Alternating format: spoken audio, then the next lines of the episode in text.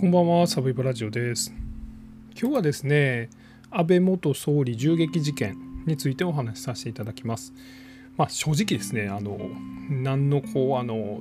情報も持たない僕がこの話を、えー、しておりまして、えー、正直あの今まで分かっていることとあの実際あの大和西大寺の現場に行って見たことをお話しさせていただけるだけです。あの今刻一刻とたくさんの新たな報道が出てきてますので、えー、何かものすごい新しい情報を持っているわけではありません。えー、ですが、まあ、今日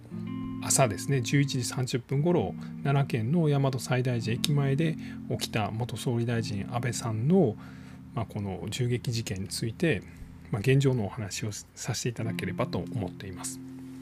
で、えいくつかまあポイントはあるんですけれども、まあ、一つはあの実際現場に行ってその様子を見てきたこと、まあ、この位置関係とかその辺りはなんとなく頭に入りました。で、えー、ともう一つはあの銃ですね、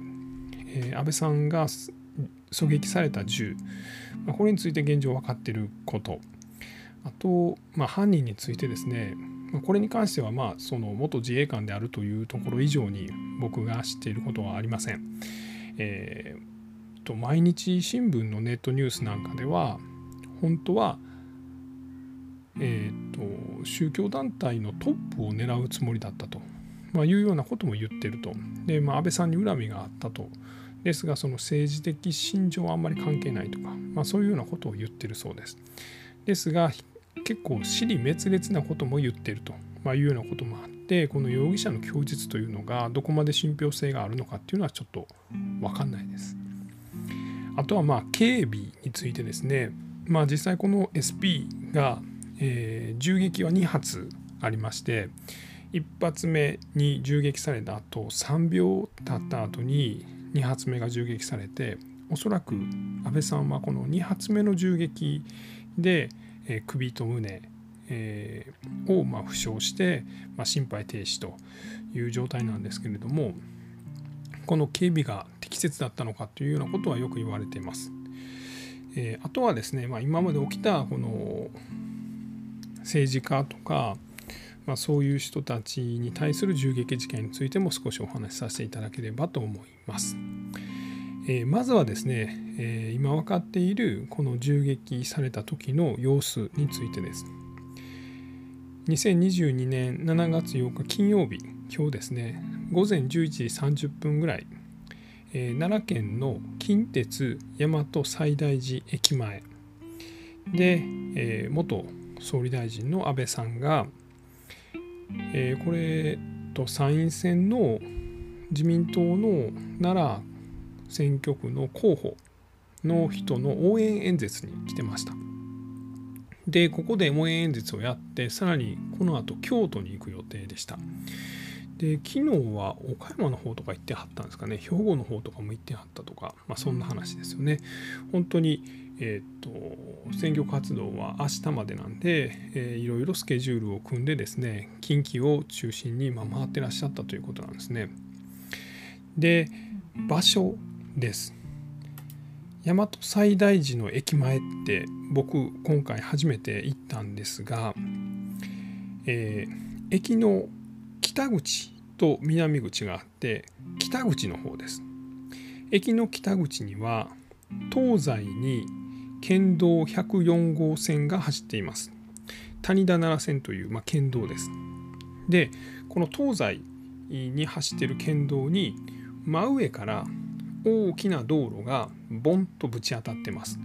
逆 T 字路になってるんですね。T を逆さまにしたような形になってます。でこの縦の南北の道路が東西の道路にぶち当たるところ。ここに中央分離帯があります。この中央分離帯で安倍さんと、ま、自民党の候補者が、まあ、こう演説をやっていましたちょうど中央分離帯にガードレールがありましてその中にですねお立ち台みたいなのを作って、まあ、そこで演説をしてました何時からやってたんでしょう？銃撃が行われたのが11時30分なんで11時ぐらいなんでしょうかでここに犯人は背後から近づいて、まあ、銃を2発発砲したということです。で安倍さんは北を向いてました。要はこの T 字路逆 T 字路のこの南北の道路の北の方を向いて安倍さんは演説をしていました。で安倍さんから見て左側には三和シティ最大寺ショッピングモールという、まあ、ショッピングモールがあります。で、え右側には、えこれ銀行ですよね、え銀行のビルがあります。で道路は結構大きい道路でしてその道路のですね歩道にもたくさんの聴衆がいました。で安倍さんのぐーっと左手には大和西大寺の駅がありましてこの西大寺の駅もですね、えー、と2階建てみたいな感じになってまして、えー、この2階部分からあの多くの人が、まあ、安倍さんの演説を見れるような形になってました。さらには安倍さんの背後ここにはですねこの大和西大寺のバスターミナルプラスタクシー乗り場がありましたここもですね、まあ、歩道がそのバスターミナルを囲うようにありましたのでたくさんの聴衆がいたということです。で犯人は41歳でしたっけ？40代ですよね山上徹也という元自衛官の男です。まあ、元自衛官といっても自衛隊は3年おっただけで2005年に辞めてます2005年からまあもう1718年経ってますんでその間何やってたかっていうのは現状分かってません。まあ、自衛隊経験者であったということですね。でその山上容疑者は、まあ、僕の知る限り映像では2箇所で目撃されています。1箇所は安倍さんの左側サンワシティ西王子ショッピング、えー、最大寺ショッピングモールの前の歩道。でこう群衆に紛れて、えー、T シャツ着てえー、ズボンを履いてなんかブーツみたいなの履いてましたね。で肩からかけるようなカバンを持って、まあ、うろキョロキョロしてるような様子です。もう一箇所は安倍さんの背後、えー、バスターミナルの一番東側の歩道の、まあ、一番端っこぐらいで、えー、ちょっとキョロキョロしてると。えっと一般の人のカメラが北側から安倍さんを映してたらその背後にこの山上容疑者が映っていました。で実際にツイッターなんかでは、まあ、こうテレビでもこうちょっと一部モザイクなんかかけながら実際の銃撃の瞬間の様子が、まあ、報道されてます。これを見ると安倍さんの左斜め後ろから安倍さんに近づくような形で ごめんなさい。山上は一発目を打ってます。ボカーンというかなり大きい音ですよね。煙が立ち込めてみんながその音に振り返るみたいな感じでした。山上は右手で、えー、銃を構えてですね一発目を撃ってそのまま止まることなくもう少し、えー、近づいて。2発目を3秒後に発砲してます。でこの2発目が、まあ、安倍さんにおそらく当たった。1発目の時はですね安倍さんもちょっと振り返るような様子をしています。で2発目の時にはバタッと倒れ込んでいます。でこの2発目で安倍さんは首と、えー、左の胸に、まあ、銃撃されて、まあ、それで心肺停止、えー、今ですねさっきのニュースでは、まあ、3時半か4時ぐらいでもまだ現状心肺停止の状態が続いてるとなんか輸血みたいなのをされてるとか、まあ、そんな報道もあるんですがまあ一部ではその亡くなってしまったみたいな情報もネット上では出てます。で、まあ、これで銃撃がま終わって、えー、犯人はそのまま SP に取り囲まれて逮捕されたということですね。で安倍さんは、え、ドクターヘリで、えーと、橿原の病院に、まあ、あの搬送されたということです。でこの次は銃ですね。この銃 があの、まあ、カメラに映ってまして、まあ、皆さんも見てはると思うんですけど、まあ、この鉄パイプを2本組み合わせてでそれをガムテープみたいなんでガムテープとかビニールテープでぐるぐる巻きにしたような様子ですね。えー、形状としてはえー、かなり短い2連式のショットガンあの総豆腐ショットガンとかいうやつですね、まあ、あの形をしてるんですがなんか明らかに手作りっぽい感じですよねパイプにバッテリーみたいなのをつないで自分で火薬を入れてで自分で銃弾を入れてでそれを売ってるみたいな感じですよね。まあ、この辺りのこの銃がどういうもんなのかっていうのは今、まあ、その捜査が取り調べが続いているということなんで続報を待ちたいと思いますがおそらく2発のみ銃弾が入っていてその2発を撃ち切った時点で、まあ、この山上はもうそれ以上何もすることもできなくて、えー、SP に逮捕されたと、まあ、いうことだと思います。そんなに抵抗する様子もなかったということですよね。で、えーと、現場を見に行った時には僕が着いたのが午後2時過ぎでした、えー、銃撃が起こったのが午後11時30分ですよねでえっ、ー、とさ3時間後かその時には現場は、まあ、もう封鎖されてましてこの銃撃の現場には、まあ、数字を書いたようなプレートがあ何個か6個か7個ぐらいですかね地面にナンバリングされたそのカードが置かれてました。これはおそらくこの山上の動いた順番みたいなところやと思うんです。でさらに中央分離帯安倍さんが演説をしてたところにはアルファベットの A と B という札が置かれていました。これはおそらく安倍さんが立ってた場所。でもう一方誰かが立ってた場所なのかな。ちょっとそこちょっと分かんないですけどアルファベットの札が置かれていました。で、えー、まあ、もちろん周りにマスコミとか、まあ、一般の人もたくさんいらっしゃいまして、えー、僕が行った時には2時半ぐらいの時にはおそらく目撃者と思われる一般の方が、え、現場に入って現場検証をしていると、ま、いうような状態でした。でさらに、えー、っと鑑識の人たちがひたすらなんか地面をずっとなんか探してました。ずっと鑑識の人たちがこう地面でなんか拾おうとしてました。もしかしたら何かこの手作りのあの銃やったとしたら、まあ、その使われた火薬の数とかなんか弾に使われてたようなものを探そうとしてたのかちょっとこれは想像ですけど、まあ、そんな風にずっと地面を探してました。で、えーと、一般の人と見られるおそらく女性やと思うんですけれどもが警察の人にこう日傘をさしてもらうような感じでこう警察の人にこう聞き取りされてたと。で、えー、警察の捜査官がですね実際安倍さんが立ってた位置にですねお立ち台みたいなのを置いて安倍さんの代わりに立ってですねで、えー、あなたはどこから見てましたか？でこの時安倍さんこれこっち側から撃たれたんですか？とかなんかそんなことをおそらく警察に、ま、聞かれてたんじゃないかなと思います。で周りにはもちろんマスコミもたくさんいてですね、まあ、あの辺りは全部封鎖されてたんですけれども、えーまあ、ぐるっとちょっと一周回ってみて思ったのは近いなということですね。とにかく安倍さんが演説してたところからですね、まあ、僕らが、えー、もしその演説を見てたらですねまあこの規制はされてたんですねこっから中入っちゃダメよっていうような場所はあったんですけれども、えー、それでもそうですね、例えばその犯人山上が目撃されたバスターミナルの一番東の端の歩道みたいなところはもう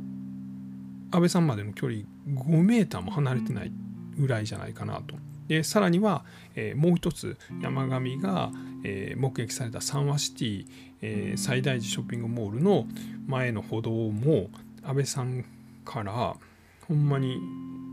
45メーターぐらいしか離れてない位置だったんじゃないかなと思います。で、まあ、一番近い場所から近づこうとして、まあ、何箇所か行ってみてチャンスを伺ってたんじゃないかなと思います。でこっからちょっと僕の勘で喋りますけどおそらく山上は、えー、その2箇所目撃された2箇所から、え、安倍さんに近づこうとしたんですがそれができなかったんじゃないかなと僕これ勝手に思ってます。勝手に思ってますよこれ。あの後で報道で正しいことが多分わかると思うんで現状で僕勝手に言ってるだけですけどおそらくもう少し距離のある位置、えー、これバスターミナルの中のタクシー乗り場ぐらいからトトトトトトと歩いていったんじゃないかなと思います。なんでそう思ったかというとそのそこはちょうど死角になるんですよね。あの三和シティ最大ショッピングモールの辺りって人がたくさんいますし、えー、ほんまに安倍さんも左向いたら見れるぐらいの場所なんで要は SP の人とかもすごい警戒してたんじゃないかなとそっち側は。であとこの真後ろの方もですねえー、っとバスターミナル一番東の端の歩道もですね安倍さんとすぐ距離はもう近いんですもう数メートルしか離れてないんですけれどもここも多分警戒してたんじゃないかなと思います。なのでもう少し遠い、えー、左斜め後ろぐらいから近づいていったんじゃないかなというこれは僕の推測です。で実際に、えー、映像の中に残ってるのは安倍さんの左斜め後ろもう本当に数メーターの位置に、山上が近づいてですねさらに安倍さんの真後ろ側に回る東側に少し移動しながら右手で15一発目打ってさらに東に23歩移動してちょうど安倍さんの真後ろぐらいから2発目を打ってると、ま、いう感じです。まあ、この辺りはあの今後正しいことが分かってくると思います。で、警備についてですね、通常こういったその元まあ、総理大臣経験者の方などを、まあ、警備するのはですね警視庁の、まあ、SP がやります。でそれにプラスですね、まあ、こういうまあ選挙の応援演説みたいなところだといろんなところに回りますので、えー、地元の警察この場合は奈良県警ですねの警備警察も参加してですね、まあ、この警視庁と協力して、えー、警備をするというのが通例だということです。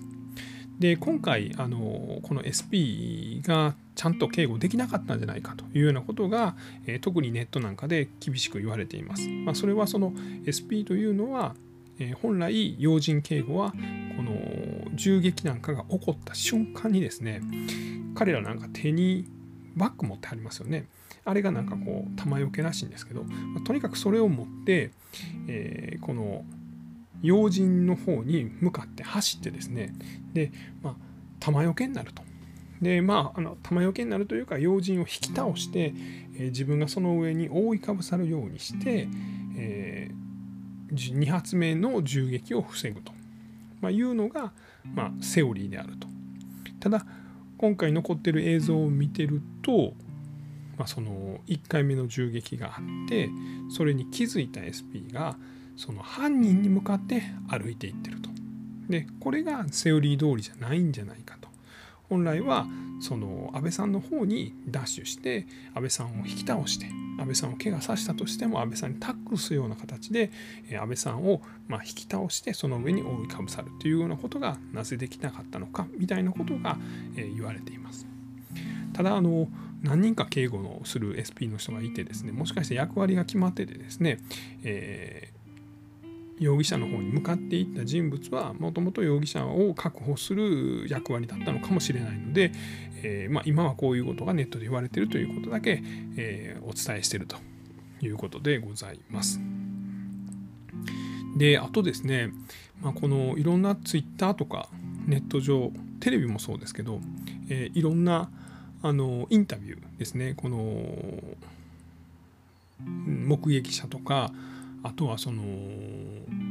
銃撃が終わった後のその最大寺の駅前の様子みたいな映像があってそこで一般の人がなんか喋ってるのを見てですねこれがやっぱ特徴的やなと思ったのが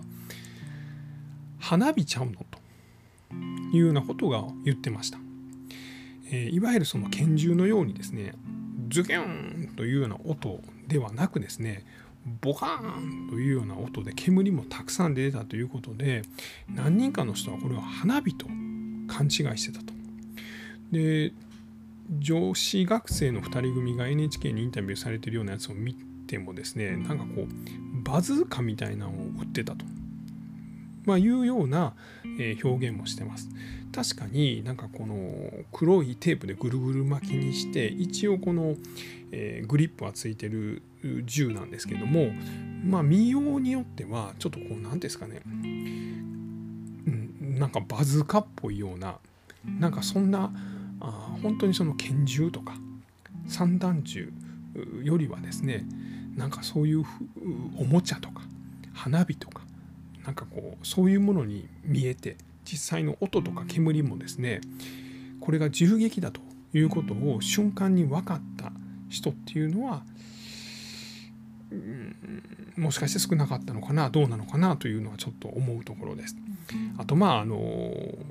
銃撃事件が起こったっていうニュースもね僕らそんなに頻繁に聞くわけでもないので、えー、銃声を聞いた聞いた瞬間にあの銃撃だというふうにちょっと日本人としては思いにくかったのかもしれないというような予想も、えー、ネット上にはよく見かけました。えーその安倍さんがですね、まあ、その今どういう状況なのかというのは、えー、分からないですが、えーまあ、無事回復することをお祈りしております。えー、今日はですね、えー、安倍元総理銃撃事件についてお話しました。あ、そうだそうだ。あと、この他の政治家の人でいろいろ銃撃されているというのがありまして、えー、1992年に、えー、金丸自民党副総裁が、えー、拳銃で銃撃されたことが以前あります。あと94年5月にはあの細川元総理大臣もこれ右翼団体の男に銃撃されてます。これ両方とも無事です。